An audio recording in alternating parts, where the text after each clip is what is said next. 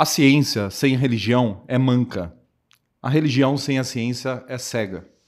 Com essas palavras eu converso hoje com um professor de direito, história, teologia, doutorado em ética e agora meu amigo Padre Beto. Uh, tudo bem, Padre?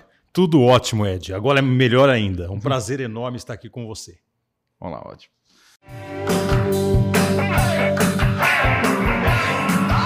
Além dos outdoors.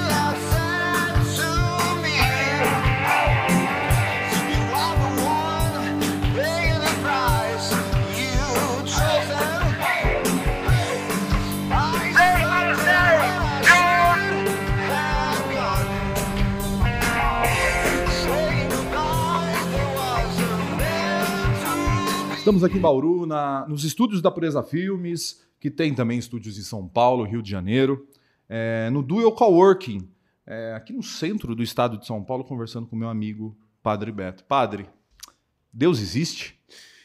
Ed, é... eu acredito que sim, mas é uma crença minha. Eu não tenho certeza que Deus existe. É, mas eu, eu tenho uma intuição que ele exista sim. Mas não dessa forma como as religiões cristãs, pelo menos, pregam.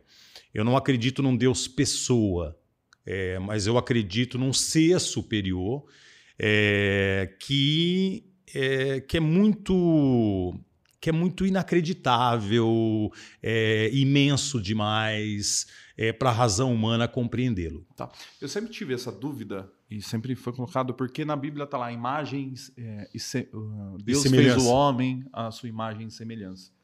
E eu sempre tive dificuldade de entender Deus dessa forma, porque para mim quando é colocado como uma energia que rege a Terra, as forças da natureza, ou, ou uma energia positiva, né? É, eu consigo compreender e acreditar. Quando é colocado que é uma pessoa como, como eu, assim, mas só que tem superpoderes, é, eu tenho grande dificuldade de, de acreditar. Então, essa explicação que o senhor está me dando é muito melhor. Sim. Olha, eu vou dizer, é. vou ser bem sincero com você, e eu sempre sou sincero, tá? É, eu nunca vou representar um papel na sua frente. Uhum. É, eu acredito profundamente que a sintonia com Deus é, pode existir, sim, é, mas é uma sintonia que é, ultrapassa a razão humana. É uma sintonia de vivência. Então, a partir do momento, Ed, que você se volta para ações positivas na sua vida, se volta para aquele afeto tão importante que é o amor, não é? é a partir do momento que você ama a vida, as pessoas, a você mesmo, você começa a se sintonizar com essa energia a qual você uhum. mencionou. Não sei se é bem uma energia, mas a gente se sintoniza com esse ser superior que é Deus. É como você sintonizar uma rádio. Não é? é? eu tenho que entrar ali no megahertz certinho. Não é? E o megahertz certinho para você se sintonizar com Deus é esse afeto que nós temos, que é o amor. Entendi. E quando tem pessoas que falam que conversam com Deus, é assim, é, é por pensamento, é por sentimento, ou essas pessoas estão mentindo que conversaram com fala, voz, ouvidos e eu acho que elas estão se iludindo. Eu acho que ou elas estão recebendo mensagens do inconsciente, não é? O nosso uhum. inconsciente tem um poder incrível, ou elas estão mentindo. Eu já uhum. tive já em missas carismáticas, por exemplo, que eu pude ver nitidamente ali que o falar em línguas, por exemplo, ah, que é um fenômeno muito comum. Isso é maravilhoso. É maravilhoso. Né? é, a, a, pessoa estava forçando a barra, estava forçando, forçando, a barra, barra. claramente, estava representando um papel. Então tem pessoas, uhum. de, tem de tudo nas religiões. Uhum. Você tem aquele que representa um papel, porque ele quer um posto de poder dentro da igreja, é, ou você tem aquelas pessoas que são iludidas não é? Uhum. Entram numa vibe aí de, de ilusão, de querer ouvir, ouvir, ouvir, vozes, como você falou, e acabam ouvindo mesmo, não é? Porque a uhum. mente humana cria essas coisas, mas Deus não fala dessa forma conosco. Isso uhum. eu tenho uhum. certeza. Uhum. Entendi. É... Então, assim, quando a gente engloba Deus, falando assim que Deus é um sentimento, é... então a gente cai naquilo que Deus é amor. Seria é, essa, essa a questão? Exatamente. É... Tá. Tem um trecho no, na, na, primeira carta de São João uhum. é, que ele fala exatamente isso: que aquele que ama conhece a Deus, aquele que não ama não chegou a conhecer a Deus, porque Deus é amor. E eu acho isso, isso de estudo, entendeu? E o que o Cristo pregou, na, na verdade, foi o quê? foi o amor. Hum. Não é? Ele viveu a arte do encontro, de uhum. se encontrar realmente com as pessoas e com qualquer pessoa, sem restrição alguma. Aliás, ele tinha restrições com os religiosos da época, não é? mas ele vivia totalmente aberto ao encontro. E, e isso é uma forma de amar. Sim. Porque o Deus do Velho Testamento, ele era mais incisivo, assim. Surgia a todo momento e, e alterava a vida das pessoas, operava milagres, maldições, matava muita gente, né? Era terrível. É, matava muita gente, assim. E depois do Novo Testamento já é Jesus, né? É, pregando o amor, assim. E... e as pessoas, não tem muitas religiões, principalmente, que ficam vivendo nesse Velho Testamento e esperando essas intervenções divinas espetaculares. Tem, não. Tem pessoas que esperam grandes intervenções divinas, né? efeitos especiais. Né? O, o Antigo Testamento está cheio de efeitos especiais, tá. não é? Hollywoodianos. Né? Uhum. Mas é, tudo isso é uma ilusão. Não é? Tudo isso é uma criação humana. É, e mesmo a noção de que Jesus é filho de Deus, o filho uhum. unigênito de Deus, isso é uma criação humana. Se você fizer um bom curso de teologia, é, você vai compreender que no processo da, de escrever os evangelhos, as comunidades foram endeusando Jesus Cristo. Então, em Marcos, por exemplo, que é o primeiro evangelho a ser escrito, Jesus é um profeta. Ele não é descrito como filho de Deus, não é como Deus encarnado. É? E no último evangelho, que está bem mais distante do fato, né, Jesus Cristo, ele é um ser que já existia lá no começo dos tempos. Então você tem um processo de endeusamento de Jesus. É? E na verdade, Jesus não foi filho de Deus. Jesus foi filho de Deus como você é filho de Deus, como eu sou filho de Deus. É, Jesus foi um avatar que surgiu aí, não é? Como surgiu Buda, como surgiu, deve ter surgido Krishna, é, como surgiu Mandela, como surgiu Gandhi, é, como surgem pessoas espetaculares ainda hoje, não é? Que Sim. fazem com que a humanidade dê saltos de, de qualidade, né? É, de sintonia com esse ser superior. Uhum. Tá, há muito se discute isso. Eu vi já é, grandes historiadores discutirem a divindade de Jesus Cristo, né? Que Jesus Cristo existiu até a ciência concorda que sim, há muitos relatos do realmente Jesus Cristo existiu. Se ele era é, divino, tinha todos esses essa, essa ligação direta com Deus a ponto de operar milagres, a olho nu e etc. Essa é a grande discussão, né, histórica.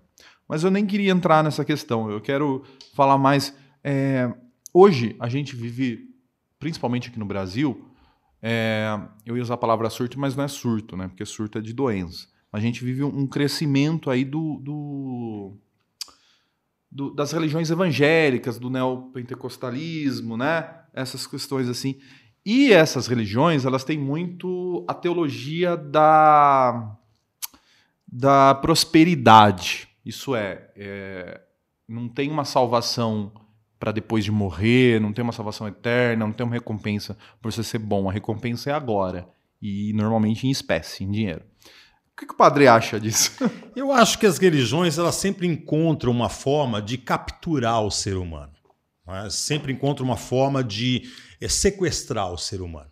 É? Então, o cristianismo clássico encontrou uma forma. É? Uhum. Então, ou você se converte para o catolicismo, por exemplo, ou você não será salvo, você será, você será condenado. Ou então aquela máxima, né? Jesus Cristo morreu por você, hein?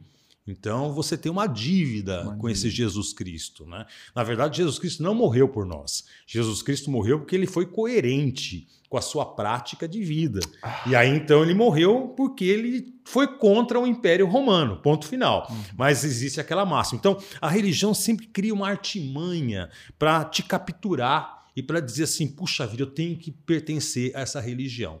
E com a chegada do neoliberalismo no Brasil, isso década de 90 mais ou menos, não é? chega o consumo. Nós viramos consumidores não é? e somos consumidos também. Não é? E as religiões acabaram entrando por esse caminho, não é? por esse viés. E aí qual foi a artimanha que a religião criou para capturar seres humanos. Não é? É, poxa vida, vem, tenha fé, porque aí você vai ter dinheiro. Vem, tem a fé, porque aí você vai para o culto de BMW, ah, não mais de ônibus. Isso, isso é maravilhoso. É engraçado que eu, eu escutei um político falando sobre isso esses dias um político inteligente, né, no caso, mas ele falando assim que a gente substituiu a nossa referência de felicidade, que antes tinha uma questão espiritual, familiar, e nós estamos transferindo a nossa felicidade para o, o ter. Assim, o jovem hoje ele é feliz se ele ter um iPhone, o jovem é feliz se ele tiver o tênis, se ele conseguir consumir certas coisas. Então a nossa felicidade hoje é possuir e não mais ser, né, e não mais é... e é muito isso que você está falando, né? E a, quando o senhor fala sobre o exemplo de Jesus, que assim, Jesus foi morto porque se manteve coerente com, a sua, com o que acreditava, o que ele achava melhor para ele e para os seus, né? Mantendo coerente. É, a gente vê muita diferença agora, né? Que assim, as pessoas, além, eu acho que pode chamar isso de egoísmo, né? Pensando só, é, vai para onde o vento está soprando mais forte, né? Que é mais fácil e não mantém as suas posições a doa o que doer, né? É, isso é preocupante. Muito legal ver o senhor falando sobre isso. Me dá um alívio. Tá? uh, eu queria falar sobre teologia da libertação. Ela foi é, retirada totalmente da, da, da, Igreja Católica. Começou no México, né? É isso. Ela começou no México, veio para cá. É, tem, o, o, o padre, tem um padre que eu sou apaixonado, assim, é o Júlio Lancelotti. E, e ele é ainda um, um, um precursor. Um reminiscente, é, reminiscente, é, reminiscente é. Da, da, teologia da libertação. Não, a é. teologia da libertação, na verdade, hum. ela vai ter o seu início na Europa. É? Então, são, são padres que vão estudar principalmente na Alemanha, é, na Bélgica, na Holanda. E nesses países nórdicos da, da Europa já se tem uma teologia chamada teologia política. Né? É, eu estudei, por exemplo, na Ludwig Maximilian, foi onde o Boff estudou. Boff? É, o Boff Leonardo. fez seu Boff. doutorado ali é, nessa universidade. E então é, é, nesse, é nesse berço da teologia política que, te, é que teólogos ou padres vão estudar, né, vão beber uhum. dessa fonte e aí vão criar algo que é não é muito original, mas é algo que realmente foi uma proposta nova, pelo menos na América Latina, que foi a, a o diálogo entre teologia e economia, uhum. teologia e estrutura política, usando como mecanismo para entender a nossa economia o marxismo. É? Então, daí surge a teologia da libertação. O Gustavo Gutierrez é o pai da teologia da libertação. Né? O, e o primeiro a escrever um livro com o título Teologia da Libertação. Depois vieram outros, como Boff, por exemplo, e, e hoje a Teologia da Libertação, infelizmente, ela, ela, ela acabou, né? ela foi reprimida. Uhum. João, Paulo, João Paulo II, Sim. ele foi o cara que pisou no, no, no, freio na Igreja Católica. Né? A Igreja Católica, na, na década de 80, sinalizava mudanças. Porque a Teologia da Libertação não sinaliza muito a atender o que Jesus ensinou, tipo assim, é, a questão de conviver com, com, os, com os mais humildes, de, de organizar e, e esses, essas pessoas mais humildes para dar força a elas e fazer com que elas tomem o seu lugar que é de direito. É... Sim, sim. É, a teologia da libertação vai resgatar é, algo que, que é a essência. Tá? O, que o, o que o Cristo pregou, afinal de contas? O Cristo pregou o reino de Deus. Um reino de Deus que é uma realidade onde todos, todos, sem exclusão, tenham vida e vida em abundância. Tá? Então, essa é a pregação de Jesus, ponto final. Não existe mais nada que isso. É o reino de Deus que deve acontecer no aqui e agora, e é uma realidade onde todos tenham vida e vida em abundância. O que a teologia da libertação fez é, ora, como a gente concretiza isso? Quem está mais.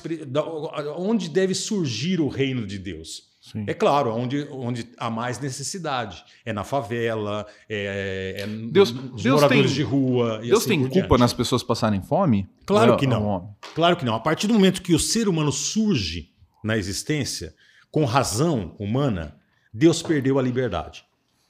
Deus é um ser sem liberdade. Porque a uhum. partir do momento que o Ed existe e ele pensa, Deus não tem mais o controle sobre você. Livre-arbítrio. É a liberdade. Liberdade. Livre-arbítrio é um, é um conceito que diz assim: já existe o bem e o mal, então Sim. você escolhe. E eu acredito na liberdade. Não uhum. existe o bem e o mal pré-estabelecido. Nós é que criamos o bem e o mal. Uhum. Há determinadas culturas em que aquilo que nós chamamos de bem é uhum. o mal. E o mal, que nós chamamos, é um bem. Uhum. Né? Então, Sim. na Grécia Antiga, por exemplo, o, como é que o professor agia com o aluno?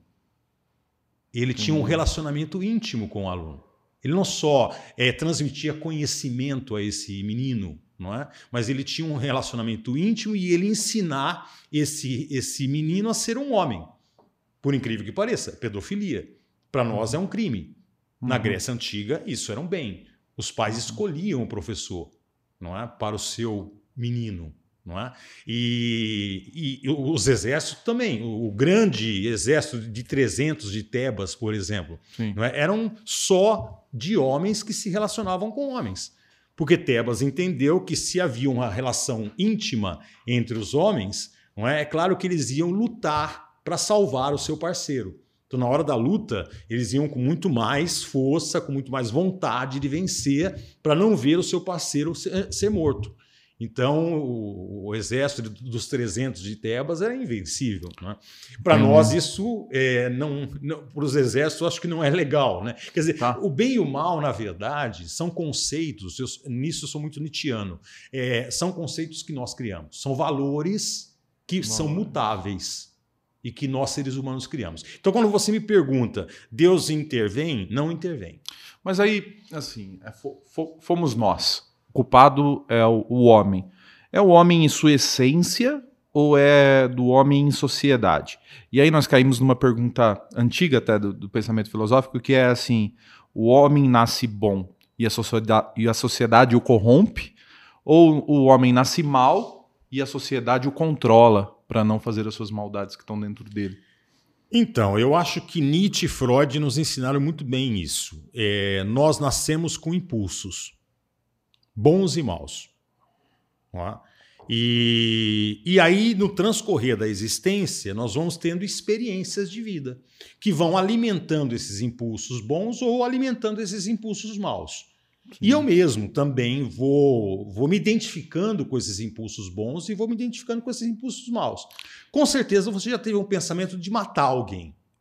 Não, é um impulso ruim. Todo dia, padre. Infelizmente, todo dia. É, então. E, Hoje o... o cara me cortou. Tava é. vindo pra cá, o cara cortou. E se eu tivesse armado? Por isso que não pode ter arma. Não viu? pode ter é. arma, não. É, e, e, o volante é uma coisa é. animal, né? É uma coisa te empodera. Te empodera. Tem, tá, você, tá, você está protegido ali dentro. Exatamente. Como também você já teve o desejo de transar com alguém e. Todo dia, você padre. Você não pode. Né? Todo é. dia, padre. Vou no bar, então, sempre. Então, então você tem, você tem impulsos que você não pode realizar. Que você diz, não, não posso fazer isso, porque isso vai ser um estupro, ou isso vai ser algo que vai me prejudicar e prejudicar o outro. Não é? Então, impulsos nós temos, seja bons ou ruins. Não é? Nós somos uma mescla. Não somos inteiramente bons nem tá. inteiramente ruins. Uma mescla. Tá bom, mas então o que é o pecado? Então? O pecado, eu diria que o pecado é quando eu, é, eu tenho um ato destrutivo. Tá. É quando eu destruo a vida. Suicídio é pecado. Não exatamente quando eu desconstruo, tá? Hum. Mas, é, por exemplo, quando eu é, é, vou destruir a vida do outro, eu prejudico o outro, eu faço com que o outro é, perca a sua qualidade de vida. Não é? Isso é um hum. pecado. Pecado. Isso eu considero um pecado. Tô, o que tô, você faz. É o anti-amor. Tá, o que você faz de ruim para as outras pessoas a, a, intencionalmente. Intencionalmente. Tá. Né? Então eu acho que aqui é um concordo, pecado. Concordo com essa visão do pecado também. Agora, é, o que as religiões dizem que é pecado, na verdade não é pecado. É, quando uma religião diz assim, sexo é pecado, é? Isso, ah. isso, é um crime. Isso é um crime. Por quê? Porque sexo é vida, sexo é saúde. Padre, quando eu tinha uns 14 anos, 15 anos, eu fui com minha família até a Canção Nova. Hum. É muito legal bacana pra caramba. Gostei da viagem, interessante. E lá, minha mãe falou assim: pode comprar o que você quiser na lojinha deles lá. Eu comprei uma camiseta e um livro que chamava Sim, Sim, Não, Não. Lembrando agora, eu tô lembrando, isso daí fez 12 anos atrás, coisa assim, 13. Sim, sim, não, não. E lá listava tudo que podia e o que não podia. E o que me deixou muito triste, que era uma das primeiras coisas que estavam lá como não, era Harry Potter. Porque não podia assistir Harry Potter. Harry Potter. Porque é bruxaria. Eu falar pra minha mãe assim: não, mas não é bruxaria. É, é, eu sei que é mentira isso daqui, entendeu? É um, é, um, é um filme, não é a verdade.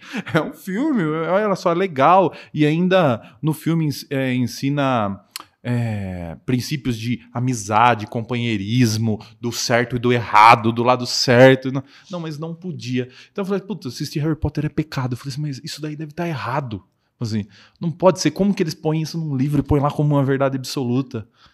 É, é inacreditável. Não, eu, é. eu, a religião vai criando uma ideologia. Na verdade, isso é uma ideologia, uhum. não é? é? Vai criando uma ideologia e, e, vai fazendo com que as pessoas se tornem estúpidas. Desculpe a expressão. Uhum. É? Uhum. é? voltando à questão da sexualidade, é, tinha um livro da Canção Nova que era uma coletânea de artigos é, de vários autores hum. é, que chamava, acredito eu, afetividade e sexualidade, alguma coisa assim. E, e tinha um artigo do Dunga, não é? Hum. Onde ele ensinava o, o adolescente ou pré-adolescente a fazer uma oração antes de ir para a cama para ele não ter poluição noturna. Uhum. Meu, Ai, isso, isso é... eu, tenho uma, eu tenho curiosidade sobre poluição noturna. Isso é inacreditável, rapaz. Isso, é, isso é uma, uma ação da natureza uhum. que a gente não tem controle. É uma ação da natureza que vai acontecer fatalmente, não é? E, e que é muito bom. Não é? Se masturbar é pecado, pai? Claro que não. Todo mundo deve, deve se masturbar. Ô, Maico, que bom, hein? Né?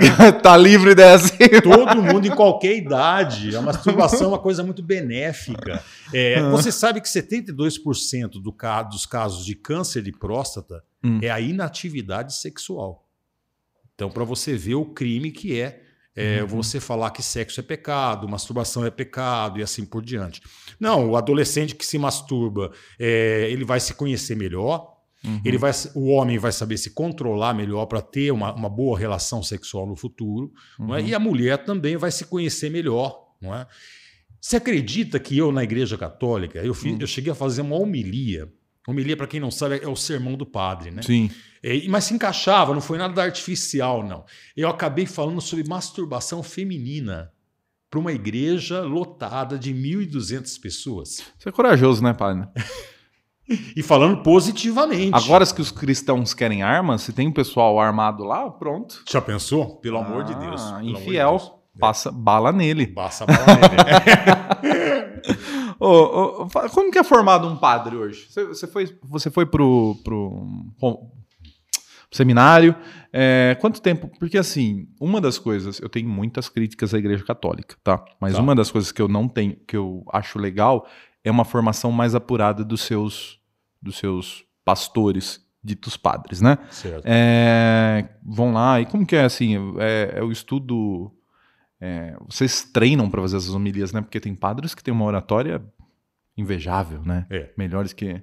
É, como que é essa formação? Não, é, a minha formação foi um pouco diferente da formação ah. dos padres, porque eu tive o privilégio é, de ter ganho uma bolsa de estudos da Diocese de Munique, na Alemanha. Ah. Então, quando eu entrei para o seminário, eu entrei com 27 anos, eu já estava formado em Direito, estava formado em História. Tem gente que fala aí, ah, o Beto, o padre Beto aproveitou a formação para se formar na igreja, a igreja formou ele e tudo mais e tal. Não, pera eu lá. Já tinha eu, duas faculdades. Eu tinha duas faculdades, já era professor, né, ganhava minha grana, tinha minha independência. Mas a minha vocação realmente se despertou para o sacerdócio. E, e aí eu entrei para o seminário e a Diocese de Bauru havia ganho duas bolsas de estudo, uma para a Alemanha, da Alemanha e a outra de Roma. E entre Alemanha e Roma eu aceitei ir para a Alemanha. Em alemão, padre? Em alemão. É impossível falar alemão, padre. Você fala alemão? eu falo alemão. Nossa. E, não, tive que aprender o alemão clássico, né? Clássico. Porque não tinha outra alternativa. A, a universidade era uma universidade estadual, né? uhum. né? E eu só tinha alternativa de fazer provas e estudar em alemão. Então eu tive que realmente esquecer o português, né? Uhum. E eu passei 10 anos da minha vida imerso é, na, na língua alemã e na mentalidade alemã também. E isso para mim foi uma escola de vida. Segundo Caetano Veloso, só é possível filosofar em alemão. Ele tem certa razão, sim. É, é. Ele tem certa razão, sim. É. Mas é, porque a língua alemã é muito precisa. É, uma palavra ela te dá todo um conceito. Um conceito. Né? E, e para a teologia foi muito bom também. Mas voltando à sua questão, Uhum. é, aparentemente, realmente, os padres católicos são melhor formados. Né? Formados. Por quê? Porque o padre católico ele tem que fazer uma faculdade de filosofia, pelo menos três anos de filosofia, e depois ele faz quatro anos de teologia. não é? Infelizmente, ele faz isso no seminário no Brasil. Tá? Em outros países, não. né? Por exemplo, eu fiz a teologia, eu morava num seminário, mas fazia minha teologia numa estadual. Hum. Isso é legal por quê? Porque o curso de teologia ganha uma seriedade muito grande. Porque ele está ele tá convivendo num espaço com outras ciências. Sim. Então o curso de teologia é questionado. Pô, isso é ciência mesmo? Ou isso é poesia? Hum. É? Então, por exemplo, meu professor de Antigo Testamento, ele era um egiptólogo. Então, um semestre ele ia fazer escavações no Egito. No semestre seguinte, ele vinha, ele vinha dar aula para a gente. Não é? Porque o Antigo Testamento e mesmo o Novo Testamento ele tem uma influência muito grande do Egito. Com certeza. E ele se especializou nisso. Então, é, todos os professores eram pesquisadores em áreas bem específicas né, do conhecimento. Então, isso é uma vantagem. No Brasil não tem isso. No Brasil, é a, é a igreja que oferece o curso. Né? Entendi. Então, infelizmente, eu acho que a seriedade caiu muito. Porque a igreja brasileira ela tem uns conglomerados de educação, né? Ela tem muitas faculdades dela, da PUC, né? Sim. Uma, uma das mais caras do país é da igreja católica, né? É. É, padre, e o, e, o, e o Papa? Assim, eu tenho que te falar que, assim, igual eu falei, tem muitas críticas à igreja católica, mas tem algumas coisas que eu gosto. E uma das coisas que eu gosto é do, do Francisco.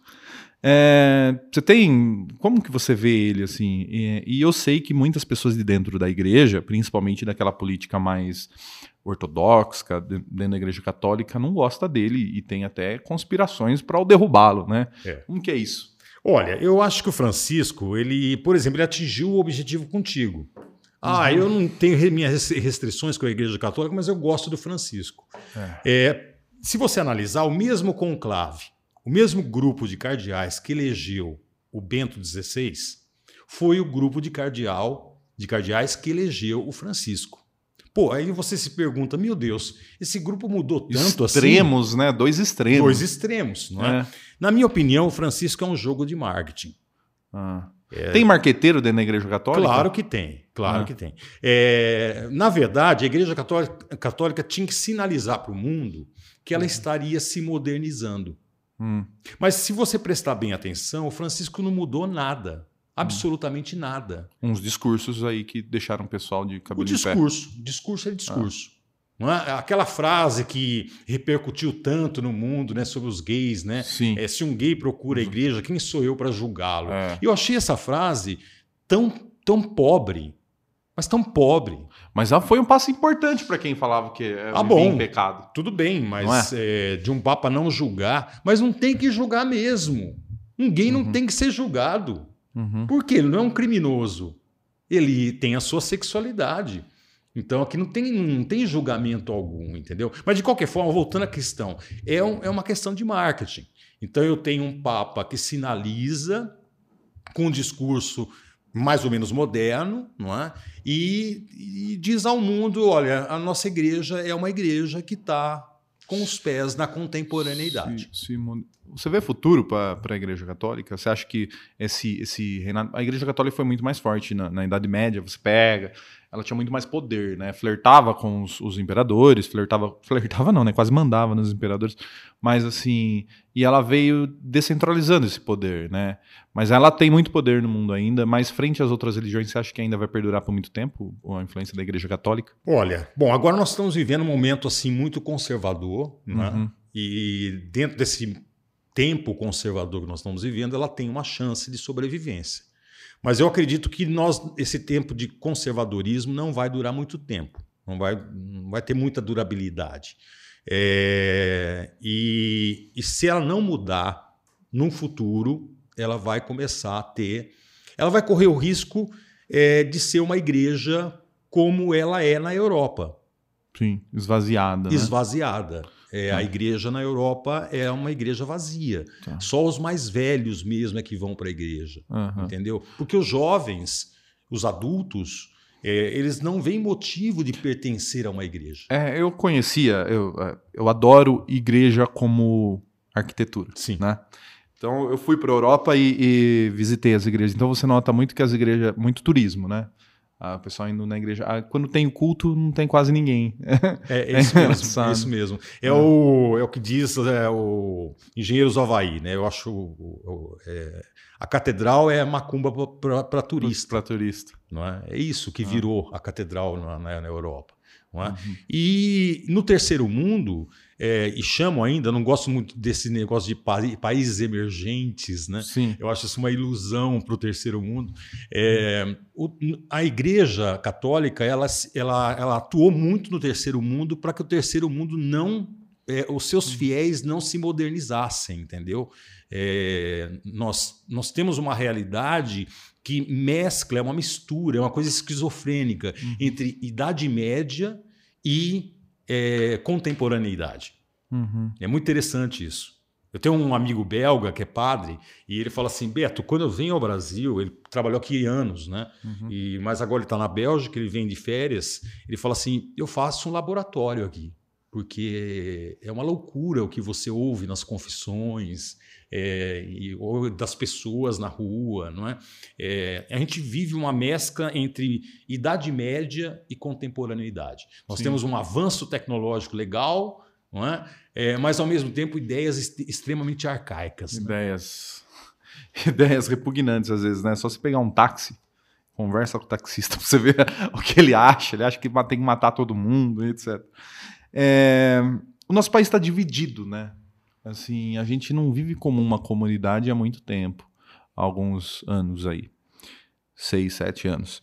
É, como você vê isso a questão assim de das pessoas, famílias é, não se falando por, por questão política, porque um gosta de A, o outro gosta de B e as pessoas é, se dividindo mesmo assim. A, a gente sempre prega a Bíblia, né? e, e, e o cristianismo, uma união, uma, uma, uma fraternidade e principalmente o Brasil, a gente está em trincheiras, né? Cada um dando tiro de um lado, torcendo para o outro morrer, né? Como você enxerga esse momento? Para... Não, é um momento muito triste, é um momento muito chato. É um chato. momento é, é, que eu, eu, acho que não é fértil, porque quando você não tem o diálogo, não é nada surge de importante. Uhum. É? Então nós, nós assim passamos por um momento de empobrecimento mesmo. Uhum. É? E é aquela coisa mesmo dualista. Né? É, então, se eu critico o, a esquerda, então eu sou uhum. de direita. Né? Se eu uhum. critico a direita, eu sou de esquerda. É? Quer dizer, eu não posso ter uma visão crítica dos dois, é? Uhum. sendo que eu devo ter uma visão crítica dos dois. É? Eu tenho que cortar essa de time de futebol. Política uhum. não é futebol. Não é? Política é ah, algo que tem que ser discutido. Tenho muita saudade de quando a gente brigava só por causa de Corinthians e Palmeiras, Flamengo e Fluminense, não mais por causa de político de estimação que não estava nem aí pra gente, né? É, claro. E... Brigava só por causa de futebol, ótimo. Eu tenho saudades do meu tempo na Alemanha, que eu vi as pessoas entenderem claramente que eles pagam impostos, então eu quero o retorno do imposto pago. Ponto final. Angela, Merkel, ela, ela, era uma, ela era uma pessoa de direita. Sim. Né? E o que, que ela faz na Alemanha? Uma social-democracia. Perfeito? É, que é, é, praticamente algo de esquerda. Uhum. Ela conseguiu unir, unir todos ali. Né? É, e, e o, a cabeça do alemão é essa mesmo. É, quer dizer, Mas, assim, tem um Angela Merkel para administrar. Uhum. Não me uhum. interessa se esse chanceler é casado, se tem família, se não tem família, o que, que ele faz, o que, que ele pensa. Uhum. Não me interessa. Me interessa que ele retorne o imposto pago em uma escola pública decente para todos, uhum. numa universidade pública decente para todos. Não é? Que nós uhum. tenhamos uma assistência social muito boa, não é uma saúde muito boa e assim por diante. É isso que tem que importar em termos de política. Uhum. É que Angela Merkel é uma, uma política de direita, mas só que ela é inteligente. Aqui no Brasil, parece que a nossa. Tanto a extrema-direita quanto a extrema-esquerda, eles se, se assemelham, Muito, muito, muito. Eles têm assim, eles têm os ideais mais arcaicos. São presos às coisas que mudaram. Você pega os neoliberais é, brasileiros, o, com a, a, a crise do, da bolha imobiliária americana, os americanos já mudaram, acham que já o laissez-faire, o livre mercado não funciona mais. Aqui eles estão acreditando ainda. Eles estão uns 10 anos atrasados no pensamento. E a esquerda e não é a mesma coisa. E a esquerda a mesma coisa. Ela está falando de Marx ainda naquele discurso é, lá do início do século XX. E isso, Marx já foi superado. Não que todas as ideias deles sejam erradas, mas ele já foi aprimorado e aquilo não funciona mais. Tanto é a mais-valia, né? Que era que era a, nessas empresas de tecnologias novas não se aplicam mais, porque um funcionário não, não fabrica um bilhão e as empresas ganham na bolsa um bilhão, né? Então, é, é, eu acho a gente muito atrasado no pensamento. E eu acho que quem comanda o pensamento não tem capacidade para estar tá lá comandando o pensamento hoje. Às vezes parece que eu quero criticar o, o presidente, presidente da República, não é criticando o presidente da República, eu só acho que ele não devia estar lá. Ele, como pessoa, pode ser maravilhoso, mas eu acho que ele não tem capacidade de ter um diálogo ao nível que um país de 200 milhões de pessoas precisa. Perfeito. É, é só é, tentando é, é sintetizar. Só, o que só, nós temos no Brasil, é. seja de direita, seja de esquerda, é um populismo. É populismo. É um populismo. Populismo de direita e de esquerda, dos dois lados. Dos né? dois lados. É, e a, o Paulo fica me chamando a atenção porque eu, eu, falo longe do microfone, mas eu me empolgo e eu vou para trás. Viu? É, eu sempre vi, você citou Engenheiros do Havaí, eu, sou, eu gosto muito de Engenheiros do Havaí, e ele fala lá, tipo assim, é, a religião é o ópio do povo, né? Ele fala algumas coisas assim, né? Você acha que a religião é usada às vezes para controle social? Às vezes? Às, ve às vezes, Sede. É. Totalmente. Totalmente. Totalmente. Né? A religião, ela é, infelizmente. Eu vivenci, eu fui criado, tá? Uhum. Eu me tornei padre porque eu fui criado dentro do catolicismo. Uhum. E numa época em que o catolicismo estava respirando o pós-concílio. Uhum. Então, tinha acabado de acontecer o Concílio Vaticano II. Hum. É?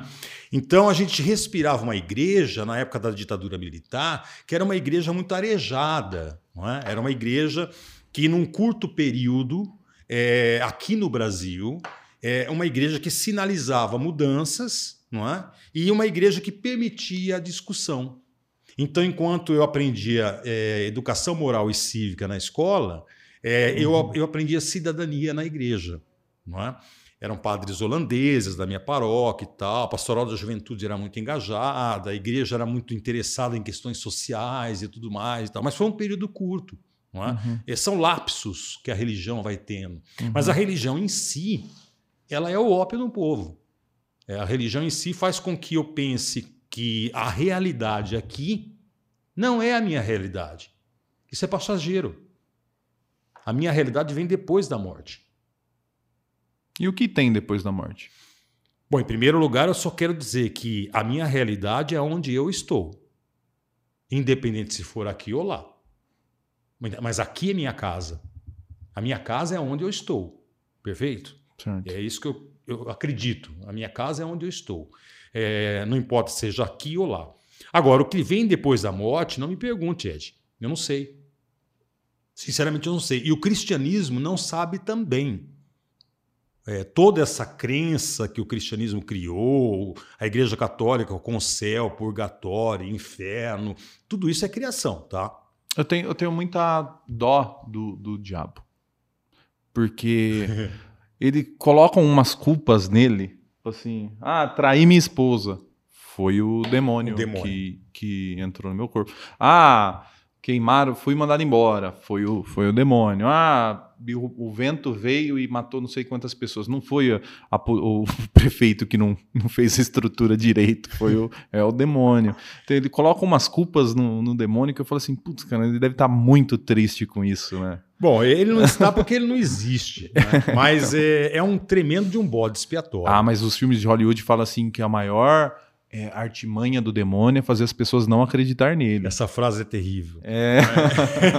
Porque é, o, demônio é muito fácil de você entender como ele, como ele se introduziu na fé judaica e depois na fé cristã. Uhum. Tá? Os, num determinado período, os judeus, os judeus sempre foram monogâmicos. É, desculpa, é, é Poligamia? Poligâmicos? Não, não. É, é, monoteístas. Monoteístas, monoteístas, desculpa. Monoteístas. Sempre foram. Quer dizer, é, na, na, na, na, fora dessa realidade só existe Deus.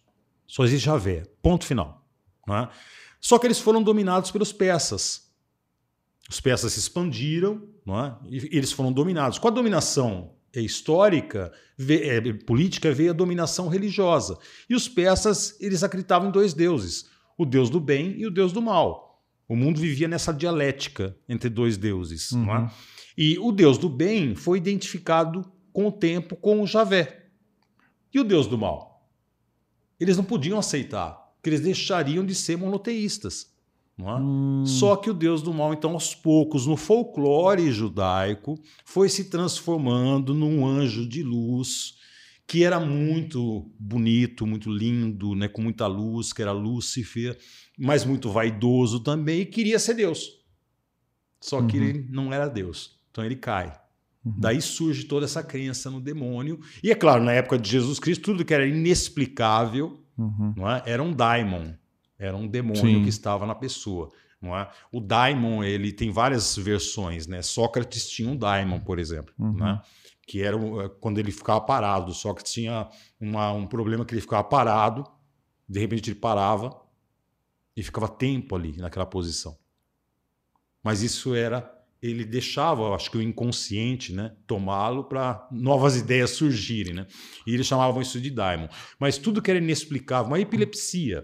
então, é, é, é, eu, tenho, eu tenho uma questão muito importante que é assim: e as possessões? É, tem dentro da Igreja Católica alguns padres que, que se dizem, pelo menos, exorcistas. É. É.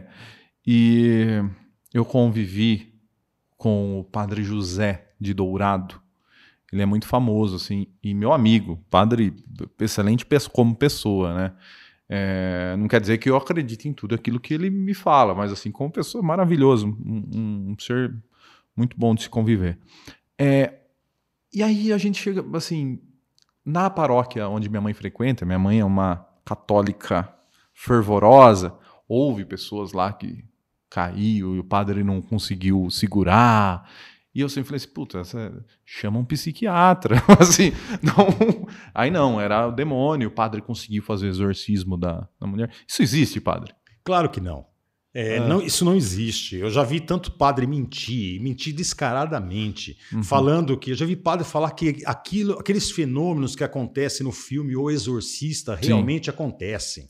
Uhum. É? Isso é uma mentira. Tá? É, claro que você não pode generalizar, mas muitos casos que são chamados de possessão uhum. são pessoas que têm problemas psiquiátricos sérios, não é? Uhum. que têm que ser resolvidos pela psiquiatria, é? pela psicologia, pela psicanálise e assim por diante. Não é? Tem pessoas que simulam também. Não é? Tem. Querem chamar atenção, estão no cham... momento difícil da vida. Né? Exatamente. Né? É, então você tem casos e casos, mas é, possessão você não tem. Tá? Eu tá. tenho assim uma intuição, hum. é, mas é intuição, tá? É, de que os nossos antepassados podem ser, vamos dizer assim, nossos acompanhantes aqui. Aí você me deixa com medo, que aí existe fantasma. Não, alma penada, vai existir isso daí. Aí, aí você me deixou preocupado. Eu trabalhei num hotel em, em Jaú, quando eu fazia faculdade, eu trabalhava de recepcionista do hotel para pagar a faculdade. E, e, lá tinha umas histórias muito estranhas. Acontecia, o elevador subia, não tinha ninguém no andar, alguém chamava naquele andar o elevador, sabe? A gente ia correndo olhar, não tinha nada. Acontecia umas coisas. Olha, para ser ateu ali, você tinha que ter muita convicção, viu? Olha, eu, eu sempre fui um cara que é, sempre visitei cartomante, é, jogador de búzios. É, e, e para tirar, para para ver que não tinha nada? Para fazer, ou... fazer experiência. Uhum. Para fazer experiência. É, e mesmo como padre na Igreja Católica. Porque hum. é, padre é assim: se você quer realmente ser padre, tá? Você uhum. quer servir realmente as pessoas. É? É, você tem, quando tirar férias, você tem que sair da sua cidade, você tem que viajar. Certo. Por quê? Porque se não toca o celular, é alguém falando assim: ó, oh, padre, o meu pai faleceu, o senhor não pode vir no velório? Você não vai falar assim, eu estou de férias. É. Não é? Então você vai.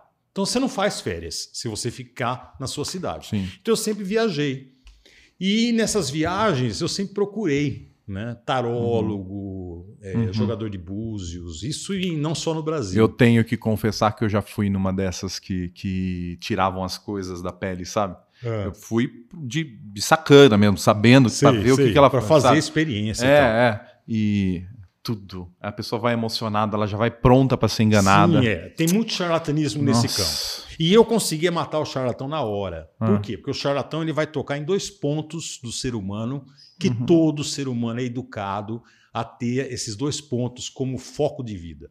É? Uhum. É? Porque nós somos educados assim. É o amor e o dinheiro. Hum. Tá? Então são dois pontos que o charlatão vai tocar para você. O, o, amor, ah, tem alguém que vai surgir na sua vida, assim tal. Ou então o dinheiro, ó, vai surgir um negócio para você, assim tal. E, eu, e esses dois focos nunca foram, a partir do momento que eu fiz opção para ser padre, nunca foram mais os meus focos da minha vida. Nem o amor, nem o dinheiro. Né? O amor romântico, né? o, o amor diamante. É, então eu matava o charlatão na hora. Mas eu tive experiências é, de que foram muito interessantes e que fizeram com que eu tivesse assim muita humildade frente ao universo. Tá? Não sei explicar, uhum. não é? mas é, é, tiveram assim, eu tive experiências com alguns tarólogos que ou jogadores de búzios que realmente foram experiências interessantes. Sério, padre? Sério. Eu namorei por muito tempo uma menina que era espírita. Né? E a família dela toda era espírita. Eu ia nos, nos encontros. Eu gostava muito das palestras que tinham lá no Espiritismo, né? Porque eram pessoas, assim como eu falei da, do catolicismo, que tem os padres que têm uma formação melhor, lá no Espiritismo, os palestrantes normalmente não são qualquer um.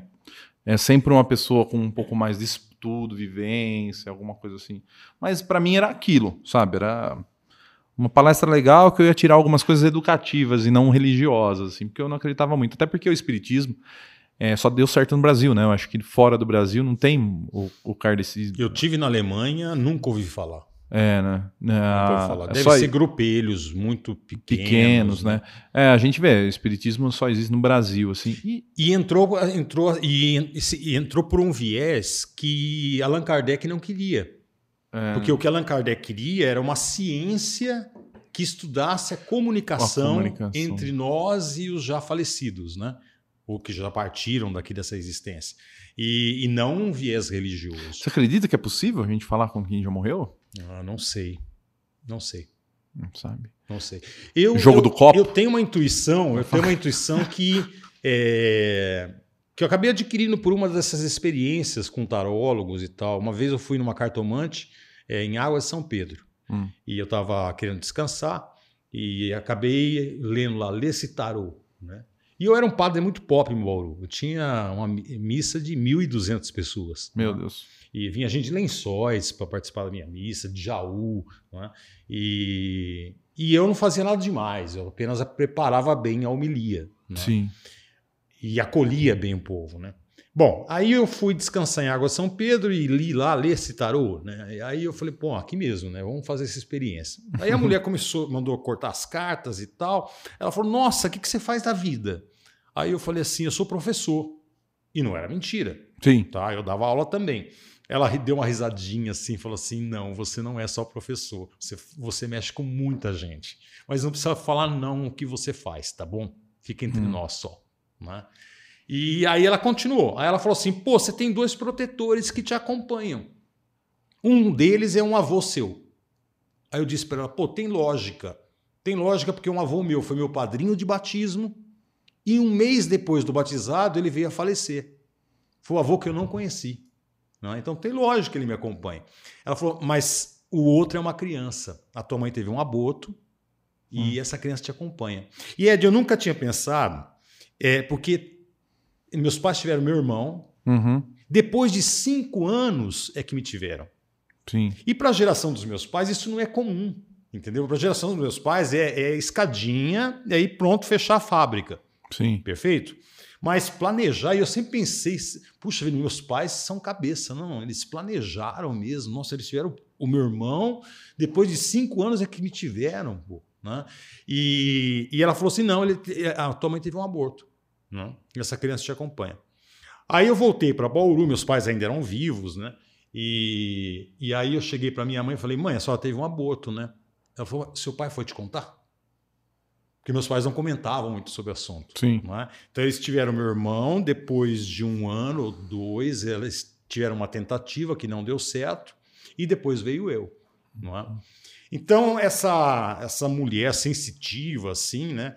É, me trouxe a intuição de que talvez, talvez, uhum. não estou afirmando nada, tá? Não sou espírita também. É, talvez nós tenhamos, assim, benfeitores que nos acompanham e talvez até, Ed, nos dê insights. Você nunca teve a experiência, por exemplo, de falar assim, pô, eu estava planejando ir para cá e de repente eu fui para lá, cara. Não acha que é o subconsciente seu fazendo só Pode isso? ser. Ou não. Não, ou não. Mas se tem benfeitores, podem ter malfeitores. Pessoas que, que por que necessariamente? morreram tendo raiva de você. Por quê? E aí quer acabar com a sua vida. Mas se, mas se o plano. Que o seu avô roubou o avô dele e por isso que ele era pobre. Aí mas, ele morreu, ele mas, vai querer. Mas se o plano superior é um plano superior, hum. não pode ter pessoas inferiores. Mas aí tem um plano inferior. Será que tem um plano inferior? Não sei. Também não. Sabendo. Também não. se tem uma coisa. Também não. Se tem uma coisa que eu sei, é que eu não sei nada. É só isso.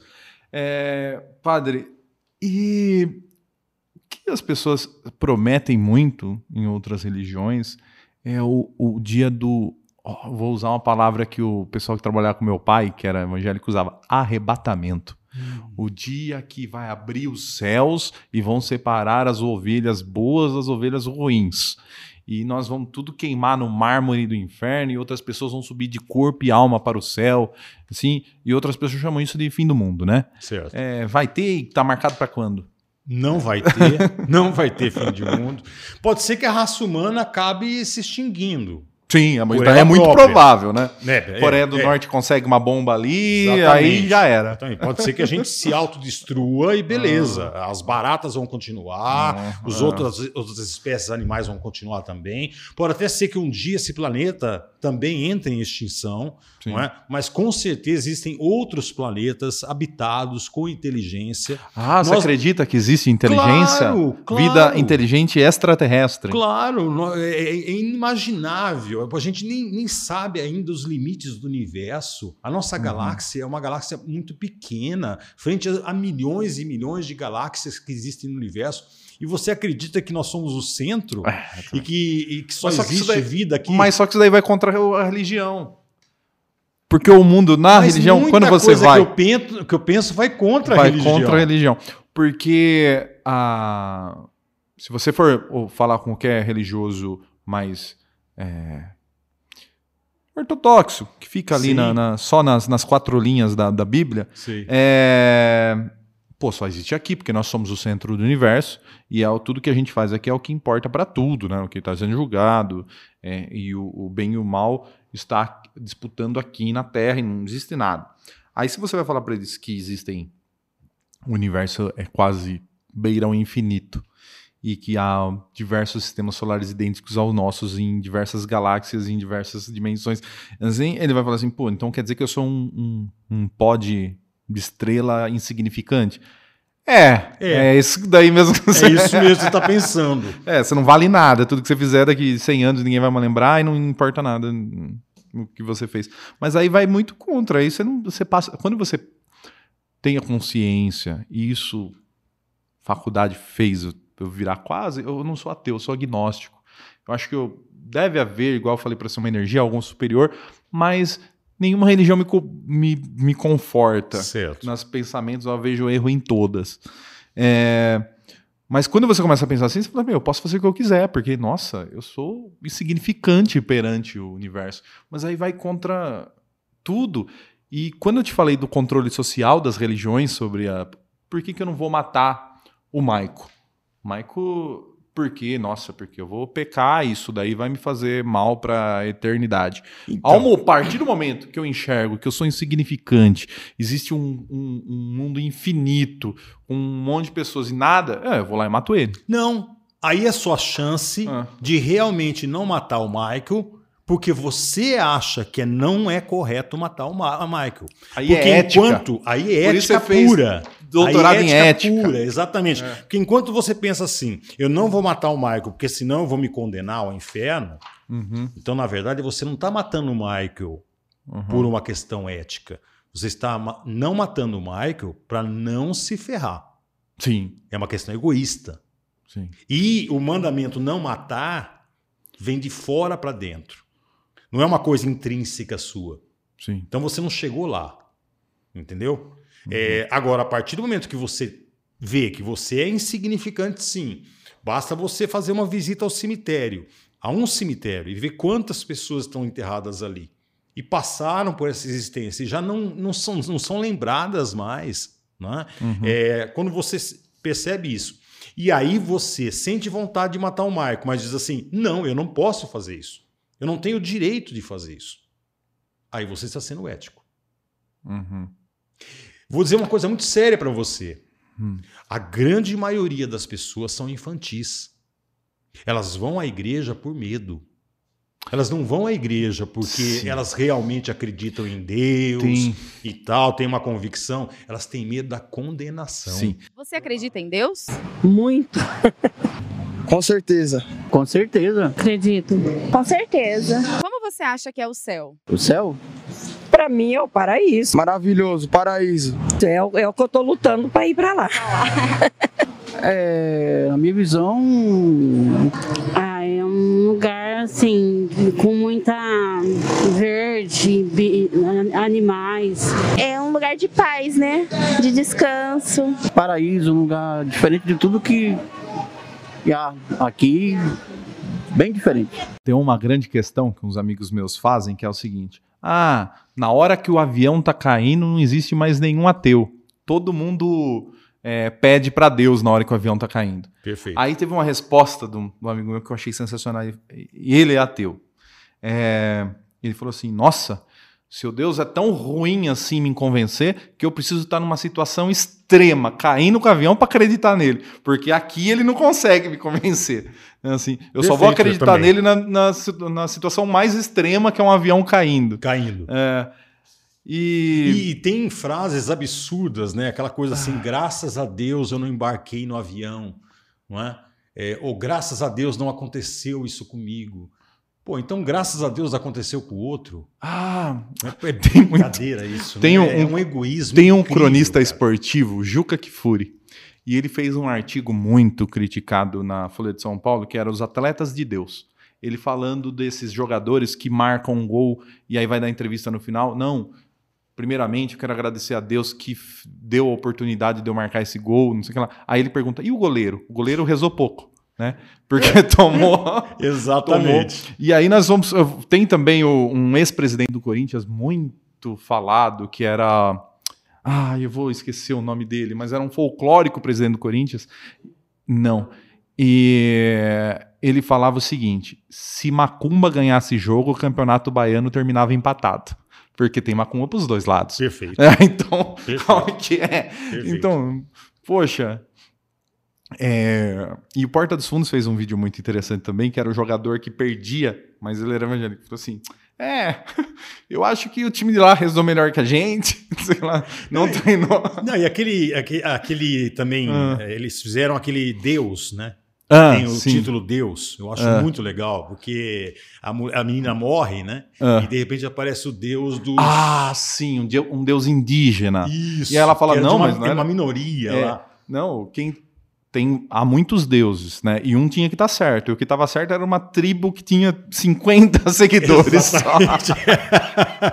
acho fantástico isso. Ai, ai. Mas- Então a gente não pode esperar pelo fim do mundo, assim, o fim. Não tem fim. Essa ideia Eu fico muito triste, eu mundo- gostaria que tivesse um fim do mundo e que Deus descesse à terra, olhasse para o. Como chamou o, o pastor que eu não gosto? O Malafaia, e falasse assim: ó, você está errado, viu? Só para que Deus pessoalmente viesse na terra falar que ele está errado. Eu queria. Ó, já me disseram que ele corre o risco de ser vice de um candidato aí. Ah, é? É. Ele tem uma oratória que entra principalmente nos mais humildes. Quando você escuta ele falar, não discutindo política, que ele é péssimo, mas assim, quando ele fala sobre a pregação deles para mais humildes, é muito convincente. A, a maioria deles, né? É muito convincente. O cara é bom. A oratória, o- ele fala direto. Às vezes a liturgia católica perdeu um pouco da capacidade de entrar em públicos que têm realmente dificuldade de tanto com a vida como na compreensão do que está sendo dito, né? E fala Juntar as palavras. Não, vamos olhar. E o cara consegue, mano. Não, vamos olhar friamente, né? É, você tem de um lado o ritual católico, né, que é aquele senta, levanta, senta, levanta, tudo a mesma coisa, todos, todos os anos a mesma leitura, né, e assim por diante, de três em três anos é que muda e tal. Bom, é, e sempre a mesma coisa. Aí você vai para uma igreja evangélica, então você tem uma banda, Um um espetáculo, né? espetáculo, a iluminação, troca de luzes, A aí ca- vem aquele pastor que fala com veemência para você. A caneta ungida, que agora você vai assinar só os contratos com essa caneta aqui, aí sim vão Então, dar certos né? as coisas. É. E do lado, do lado de do- dos padres ostentadores. É, eu tenho uma dificuldade com eles. Tem alguns padres que têm programas de televisão e eu presto atenção. Eu, eu gosto de, de moda internacional, eu gosto de, de saber o que é tendência. Então aí eu vejo um padre lá ao vivo com uma jaqueta Prada, né? Aí eu falei esses dias, uma tia minha, eu acho que era. Falei assim: essa jaqueta aí custa 20 mil reais que o padre tá usando. Assim. E aí, como fica? Eu fico pensando, como tá São Francisco de Assis nessa, né? Como é que fica? assim, É, não, pô, é o cara tá loucura. usando um anel. Tem um padre sertanejo que ele usa uns anéis nos dedos. Esses anel meu aqui custa 15 reais. Gente, é, ele usa uns anéis que custam 50 mil cada anel. E hoje no Brasil, o IBGE fala que hoje, dia de hoje, tem 10 milhões de pessoas que não comeram direito. Então, Aí o cara tá com anel de 50 pau no dedo tá falando de? Deus. Tá falando de Deus. É. Exatamente. Ah, é, meu irmão mora em Maceió, Aham. tá? E em Maceió tem um resort é, que é caríssimo, é caríssimo. Terra, não sei o que lá, não é? É, Tô- um negócio super caro. Uhum. Ah, o Fábio de Mello disse que vai lá de Não, boa. Fábio de Mello, só eh, blusinha da Erlos, é, personal trainer em todas as viagens que ele faz, porque ele é bombadinho, né? Então ele é bombadinho. O Marcelo Rossi agora ficou bombado, né? Ah, é? Não, É, não parece que ele tá meio saradão agora. Parece que. é. né? Eu acho o Padre Marcelo o melhor, dentre eles, o, o menos. menos. É, herege. Você lembra daquele, Ah. daquele quadro do CQC, é, quando o Danilo Gentili não era conhecido e ele fez o repórter é, Inexperiente. inexperiente Lembro. e ele vai entrevistar o Marcelo Rossi? Não, ai, não lembro. Pega não. isso no YouTube. Ah, é. Aí você vai ver que o Marcelo Rossi é uma persona. Ele Uhum. criou uma persona. Aquilo ali é uma, aquilo ali é uma criação. Aquilo não é, não é autêntico. E nenhum deles, hein? Nenhum, Nenhum deles é né? autêntico. Tá? Uhum. E eu me questiono, puxa vida, você tá com milhões de pessoas ali na tua frente, cara. E você não fala um ai da miséria que existe nesse país. Você não fala um ai da educação. Por isso que eu Você gosto fala- do Júlio Lancelotti. Pois é. É meu padre favorito. Claro. Claro. É o cara que tá ali, né? Mexendo Tá ali. Com, com os moradores. Três horas da manhã, o cara tá na rua ver quem tá sofrendo, quem tá passando frio, ele quem tá- tá sem comer. Tá tratando o, o morador de rua como irmão. É. A casa de oração que ele dirige, trata, tá- todo mundo de- é irmão. Né? Então é o cara que realmente vive E como evangelho, funciona né? essa política dentro da igreja? Assim, tem permissão para esses caras fazerem tudo isso? Tem, né? Tem porque tem popularidade. Uhum.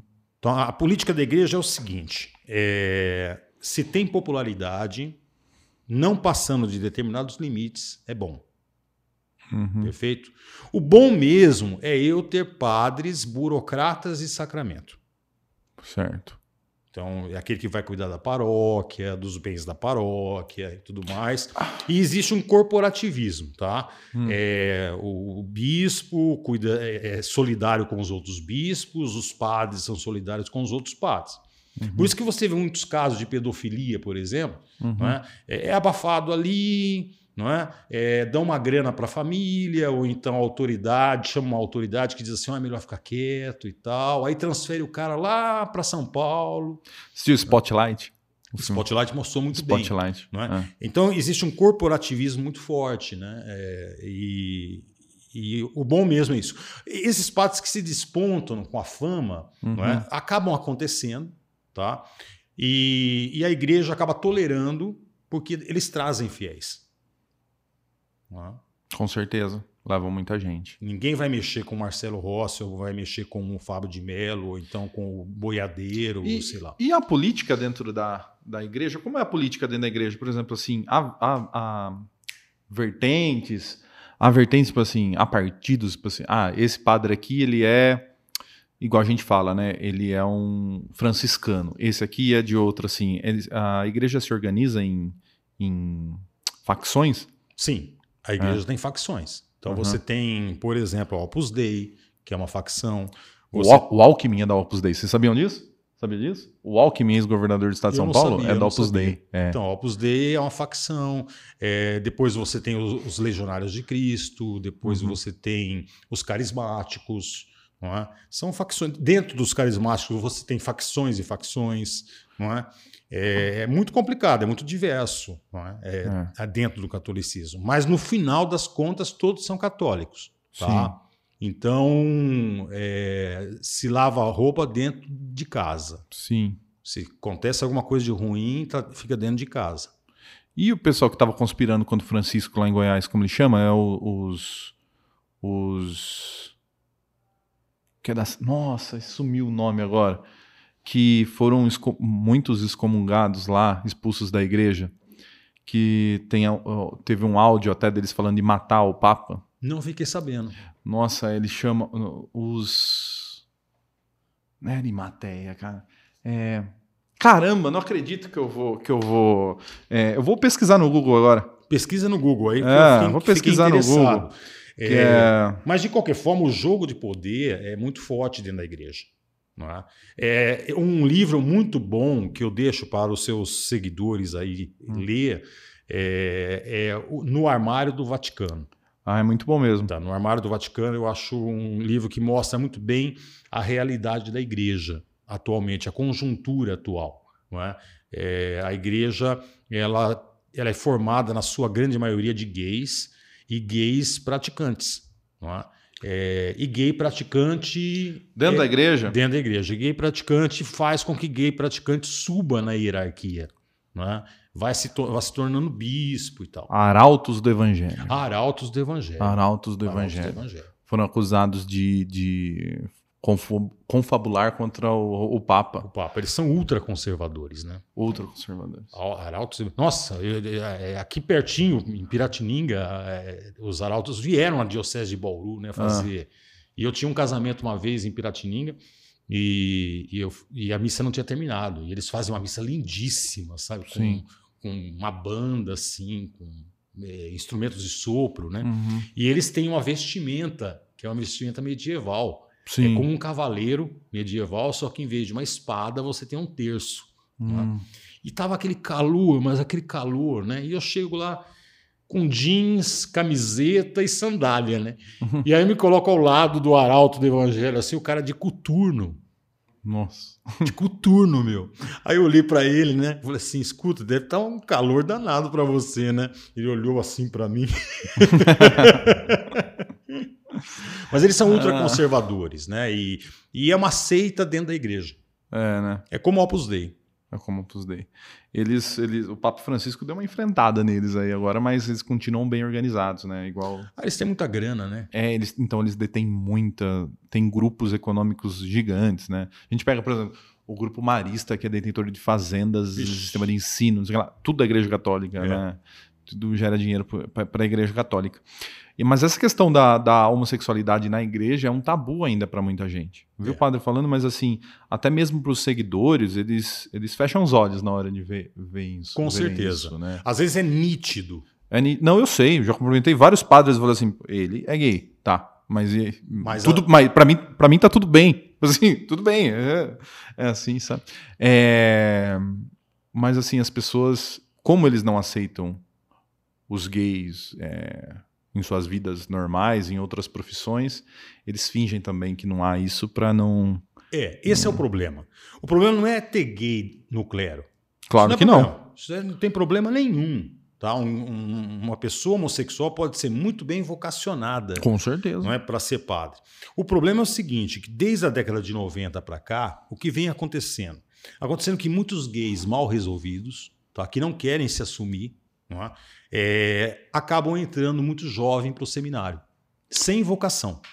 Tá sem vocação. Eles entram para se esconder. Sim, porque, porque, eu não gosto de mulher, devo ser, devo ser padre. Né? Exatamente. Então, e, e eu entrando para o seminário, eu viro um ser assexuado. Tá? Ninguém vai questionar mais minha sexualidade. Ponto final. Porque se eu vou crescendo, então eu, eu atingo meus 20 anos, 22 anos e nunca tive uma garota, uma namorada, né? Começa a ficar estranho o pessoal começa a questionar. É, não deveria. Qual é né? desse Mas, cara? Enfim, qual é, é, desse cara, né? Mas questiona. Né? Na nossa cultura, sim. É, e então ele entra para o seminário. É uma saída. E lá ele vai encontrar outros que estão lá justamente pelo mesmo motivo, tá? E é claro, é a mesma coisa colocar você no internato de moças.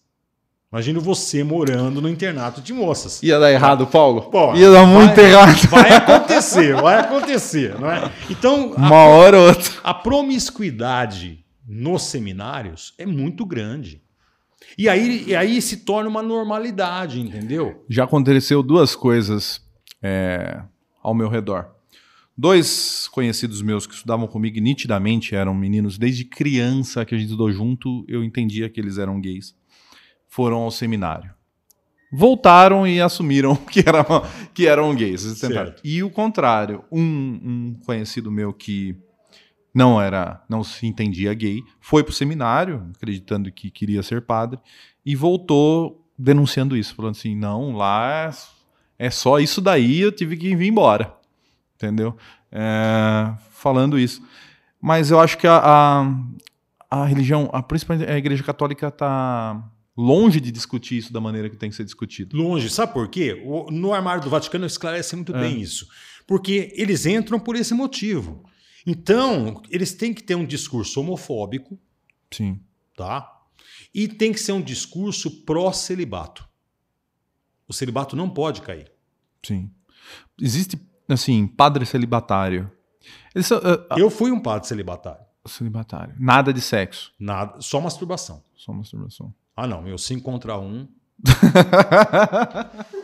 não, não, não abro mão. E os, os freis, monges. Não, monges não é da igreja católica, né? Mas. mas é... Não, existe não, monge tem católico. Monges, tem monges. Que eu tô falando que, lógico que tem monge. Que inclusive criaram a cerveja. Muito obrigado. É. Quem criou a cerveja foram os monges católicos, né? Verdade. É... Também é a mesma coisa? Tem, é não dá para você generalizar, mas é na sua grande maioria sim. É. É, e há gay, esses gays praticantes, que eu acho que é a grande maioria, que vivem tranquilamente nos bastidores, casos, tem seus casos, tem casais é, que praticamente vivem juntos, ou então é, revezam na casa paroquial, uma uhum. vez na dele, outra vez na outra. É, existem gays mal resolvidos, com a sua sexualidade, não é? Sim. É, e existem é, pessoas que são bem resolvidas no celibato, sejam elas heterossexuais ou homossexuais. Não é? Porque, que é o que deveria ser todos, né? Exatamente, é. porque são duas vocações diferentes. Tá? Uhum. Uma vocação é você querer ser padre. Então você tem a vocação de ser padre. Outra vocação é você ter vocação para o celibato. Uhum. Tá? São duas vocações diferentes. Tem pessoas que têm vocação para o celibato. Não querem se casar. mas não primos... querem ser padres. É. E tem pessoas que querem ser padres, mas gostariam muito de casar. Entendeu? Hum. Então são vocações diferentes. Então você encontra padres, sim, que têm dificuldade com isso, né? Hum, entendi. Padre, você fundou uma religião que chama Humanidade Livre. Ah, gostei do nome, muito bom. Você realiza uniões homoafetivas. Isso. Como é isso? Assim, de onde surgiu a ideia? Por quê? Bom, a humanidade livre ela foi surgindo naturalmente, tá? É bom, eu fui excomungado da Igreja Católica. O que é ser excomungado? Então, é muito bom esclarecer isso. Hum. A excomunhão não é a, a retirada do padre. Tá? Muito, muitas pessoas pensam que eu sou um ex-padre. Não, não, você continua com o título. Eu continuo com o título, só que eu sou um padre condenado ao inferno. Ah, muito mais brando agora sim. é, esse é o sentido da excomunhão. Ah. Para você ter ideia, o excomungado na Idade Média era queimado vivo. Hum. Tá? O último padre, tipo, antes de mim, o último padre a ser, excomun- a ser excomungado por ideias Hum. foi Giordano Bruno em 1601. Nossa, italiano, né? Ele, Isso. ele escreveu umas filosofias muito legais. Muito legais. E- Ah. E, ele foi queimado vivo no campo de Fiore. Tá lá uma estátua enorme dele. Eu, eu- a primeira vez que eu entrei no campo de Fiore, fiquei impressionado, né? E, porque eu já conhecia a história de Giordano. E, então, na Idade Média, ele era queimado vivo. Até o século XIX, a igreja não podia mais fazer isso, mas é, o excomungado não era enterrado no cemitério, porque cemitério é Campo Santo. Então a família tinha que encontrar um pasto, sei lá, Sim. enterrar onde, não é? E, e não ia ter vida social também não, não é? É, então a excomunhão é isso, é você está excluído da comunhão dos santos, você está condenado ao inferno. Eu continuo sendo padre, mas um padre maldito. Para você ter ideia, eu não posso entrar numa igreja. É, se eu entrar numa igreja, por exemplo, para participar de Você uma pega missa, fogo. Você- não, É, não, brincando. Nunca fiz a tentativa, viu? Mas a, é, se eu entrar numa missa, por exemplo, e sentar no banco lá só para participar e tal, Uhum. né? E Se um padre me reconhecer, ele tem que parar a missa, pedir para que eu me retire, né? Ele só pode continuar o ato sacro, não é? Depois da minha retirada. Entendeu? Que Bom, nossa. Aí aconteceu excomunhão, né? E, Gente, eu não cometi nada de errado, tá? Só foram ideias. Ideia, sei. Tá. Foi contra o establishment. Exatamente. e aí, só que eu tinha uma lista enorme de casamentos para fazer. E é claro que eu fui desmarcando esses casamentos. É? Só que alguns casais falaram: não, agora nós fazemos questão que o senhor faça. Nós vamos desmarcar com a igreja. O senhor vai fazer no buffet ou na chácara onde seria a festa. Nós queremos o senhor no casamento. Aí eu explicava, olha, mas eu não posso ir, num, não vai ser um casamento católico, hein? Eu não posso ir em nome da igreja católica. Não, não, nós fazemos questão que o senhor venha. né? E eu comecei a ir. Comecei a aceitar esses convites. Aí, de repente, começaram a surgir os casais que não queriam casar na igreja, por N motivos. Praticidade, ou então, sei lá, é, já estavam afastados mesmo. Então, não queriam casamento na igreja. Queriam casar no buffet, ou então numa chácara, ou então numa praia. Hoje é 50% do, dos Não, casais. nossa, hoje- É. É, e os padres católicos não podem fazer. Eles só podem fazer casamento dentro da igreja. É, quando é famoso eles fazem, viu? Quando é Vai, famoso, é, verdade. Quando é famoso e quando tem O grana. artista lá vai lá em qualquer lugar. É, rolou uma e rolou uma grana também. É. Vai. É, aí eu comecei a atender esse pessoal. Aí chegaram os excluídos, os divorciados que eu não podia fazer Uhum. e comecei a fazer, e os gays. Surgiram os casamentos homoafetivos. O primeiro casamento homoafetivo, por incrível que pareça, foi em Jaú. Ah, é? Foi o primeiro convite. E aí você vê como a gente, por mais progressista que você seja, né? Sim. O preconceito tá tão, tá tão forte na gente, né? Eu fui para esse casamento, claro que eu aceitei, né? É, e fui para esse casamento, mas eu fui para esse casamento esperando uma gaiola das loucas, Hum. esperando uma parada gay, esperando um casamento purpurina, Hum. sabe? Um lance Eu assim. fui num, num- de duas meninas. Eu fui convidado. Então, cara, e você deve ter percebido, né? É um casamento que tá ali dentro. Eu da- esperava mais festa. da eu fui já, levei uns, já levei uns engove, falei assim, essa noite aqui o bicho vai pegar. E foi, ah, Não, Eu foi, fui, é, é um casamento como qualquer É, outro. A é. única coisa diferente chorando, é são, pessoal chorando. são duas meninas ou são dois meninos que estão ali a- se amando, né? Aham. E, e querendo celebrar isso, né?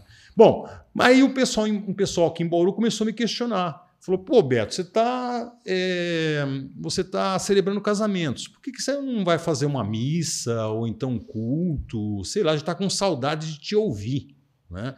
É, Aí eu falei, por que não? Aí eu peguei a estrutura da missa, tirei os elementos puramente católicos, é? aluguei uma quadra num clube aqui de Bauru é? e comecei a celebrar a missa. Só que eu estava na informalidade. Entendi. E aí a Igreja Católica pegou pesado.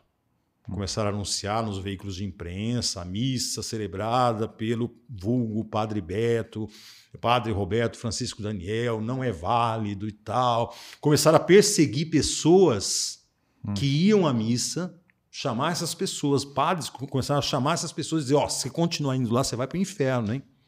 Tá? E aí pegou pesado. E eu estava na informalidade, qualquer um podia mover um processo contra mim. Charlatanismo, falsidade Uhum. ideológica e tal. Aí eu tive que criar um CNPJ, ou seja, uma igreja. Sim. E eu aí fiquei naquele dilema: paro com tudo ou então crio uma igreja? É, porque o padre não tinha nesse. Assim, o pessoal pode imaginar assim: ah, se ele não vai ser padre, ele vai fazer o quê?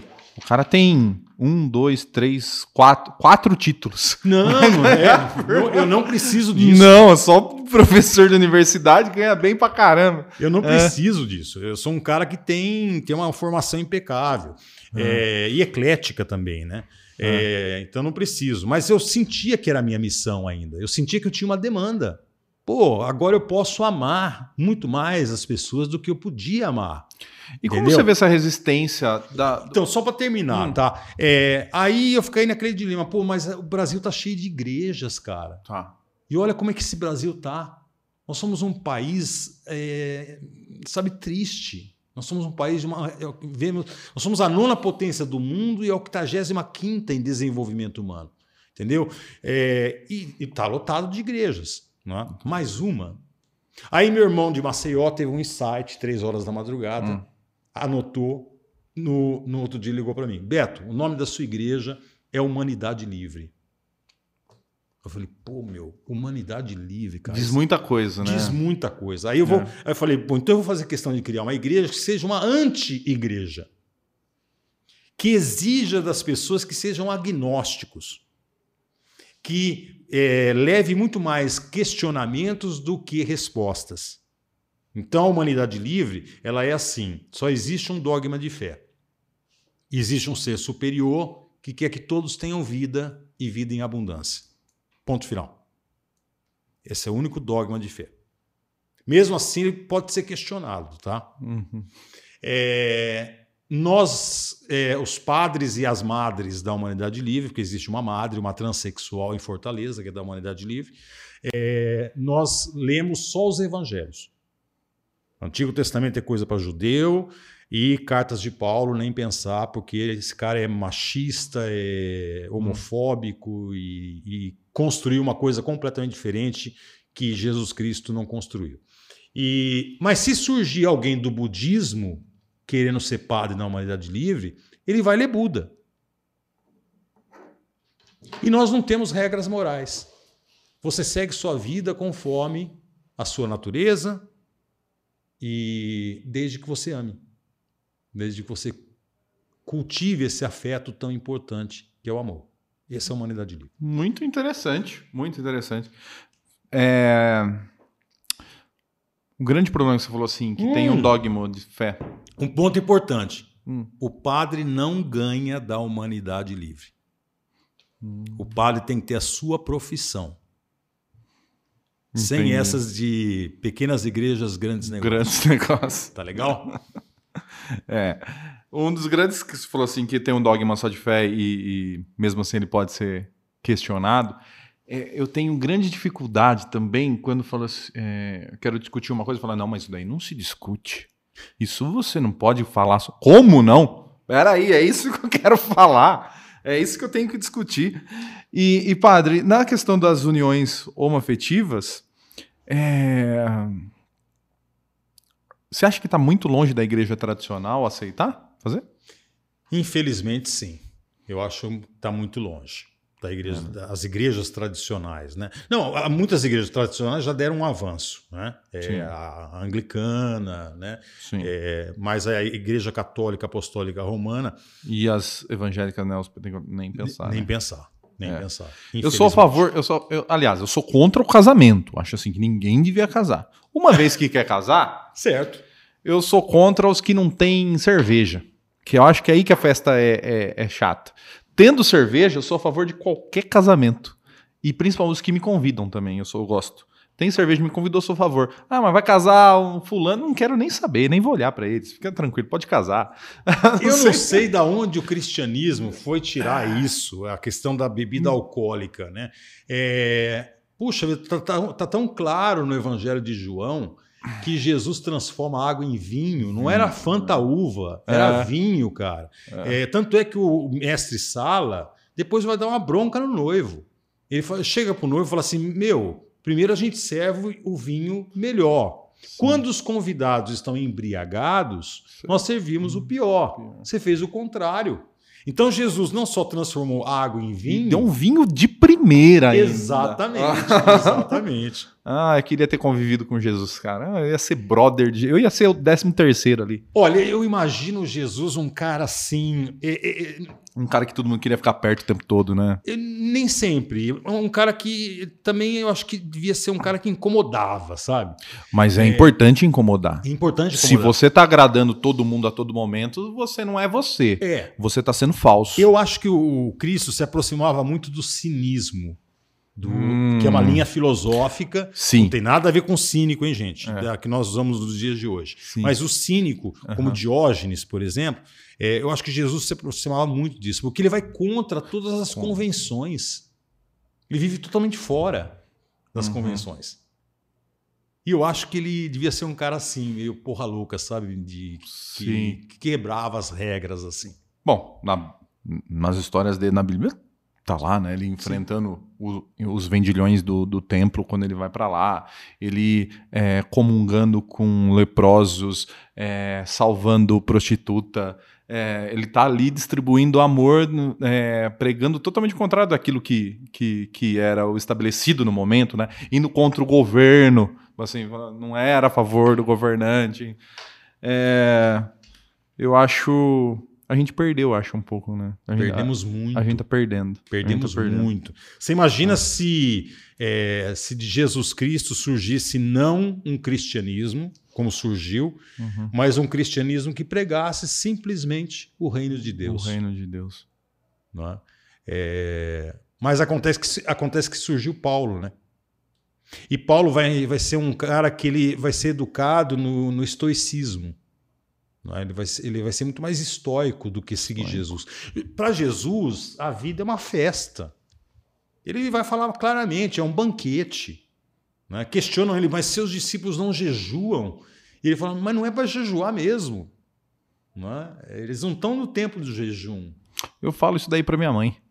Às vezes ela fala, mas você vai sair de novo? Fala assim, Deus nos deu o dom da vida, nós temos que comemorar, levar o mais alegre possível o tempo todo, conversar, sair com os amigos, ser feliz, não se penalizar. Ficar...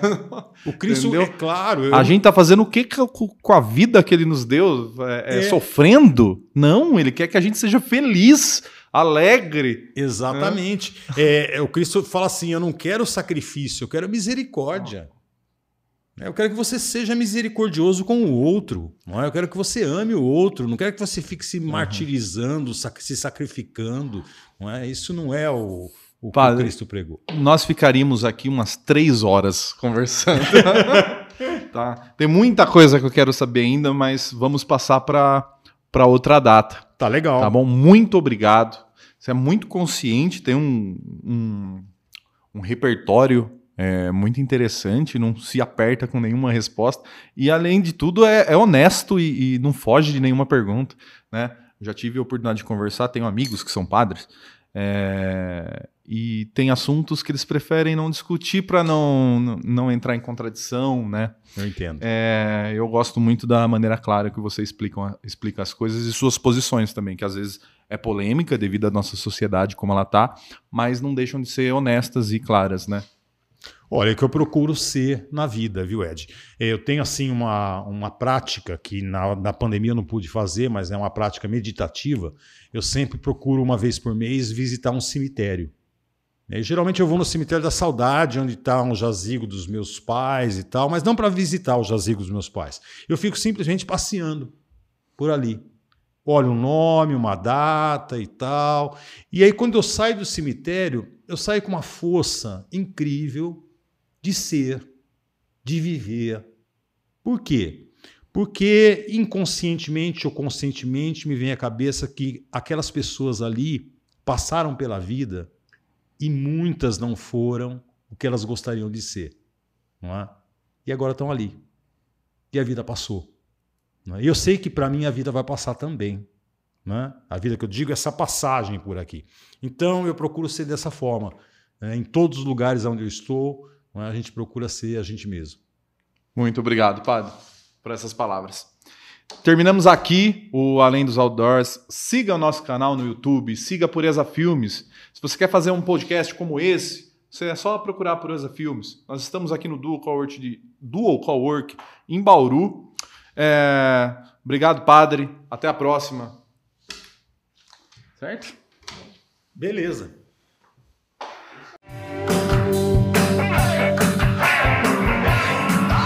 Além dos outdoors.